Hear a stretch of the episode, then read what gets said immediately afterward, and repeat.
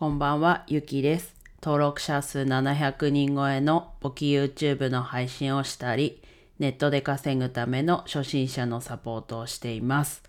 はい。ね、ずっと799人で止まっててね。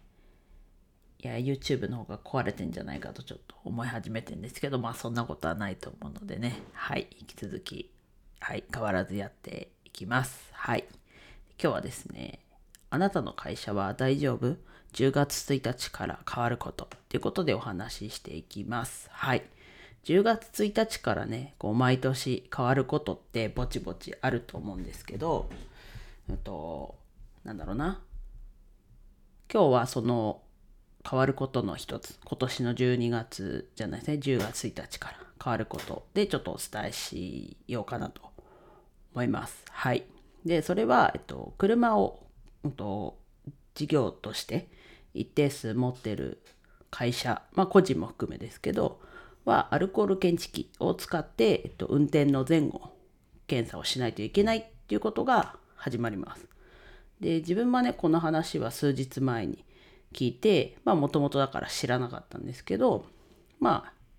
今まではね、その緑のナンバー、なので営業者、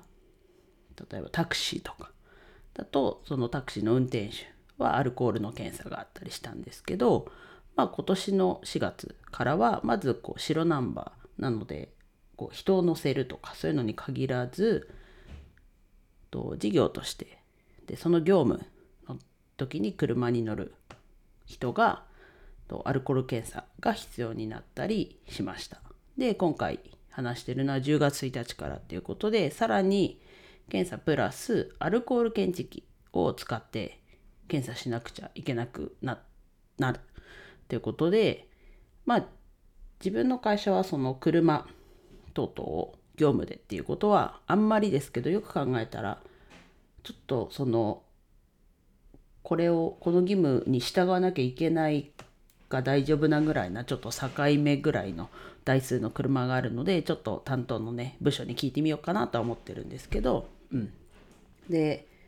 ね、なんだろう。多分会社のその車の管理をしてる人たちは、まあ、知ってるのかなとも思いつつ、まあちょっと今日ね、話をね、してみました。はい。でね、ちなみにこの、なんだろうな。自分が数日前にこの話を聞いた時に、まあ、具体的にこう人づてですけどなんかこんなけアルコール検知器があるよって話も受けてまあうん、受けたのでなんかこういうのあるよっていうことでご紹介できる実際のアルコール検知器もあるので、まあ、もし興味のある方はね Twitter の DM からご連絡をいただければ詳細を話したりと詳細の資料だったり見積書も含めお送りできるのではい。是非ねもし興味がちょっとでもあるなっていう方がいたらはい。ご連絡いただければ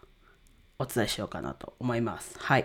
こうやってね、世の中ね、ルールも含め、いろいろとね、目まぐるしく変わっていくなと改めて思ったので、まあちょっと最近自分が知ったことだったので、あとアルコール検知器ね、実際のアルコール検知器のこともちょっと聞いたので、